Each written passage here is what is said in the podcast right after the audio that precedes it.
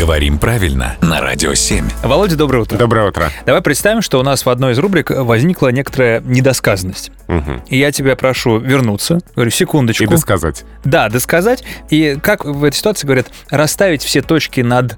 Над чем расставляют точки-то? Но все-таки над «и». Не над «ё». А, ну, в шутливой речи можно и над «ё». Но все-таки нормальный литературный нейтральный оборот ставить точки над «и», где имеется в виду буква «и» с точкой, которая была когда-то и в русском алфавите до 17 года, 1917 э, и который есть сейчас в латинском алфавите. А откуда смысл-то у этой фразы появился? Но в буквальном смысле надо поставить точку над «и», чтобы буква была полноценной, чтобы уже ни, ни один из смыслов не потерялся.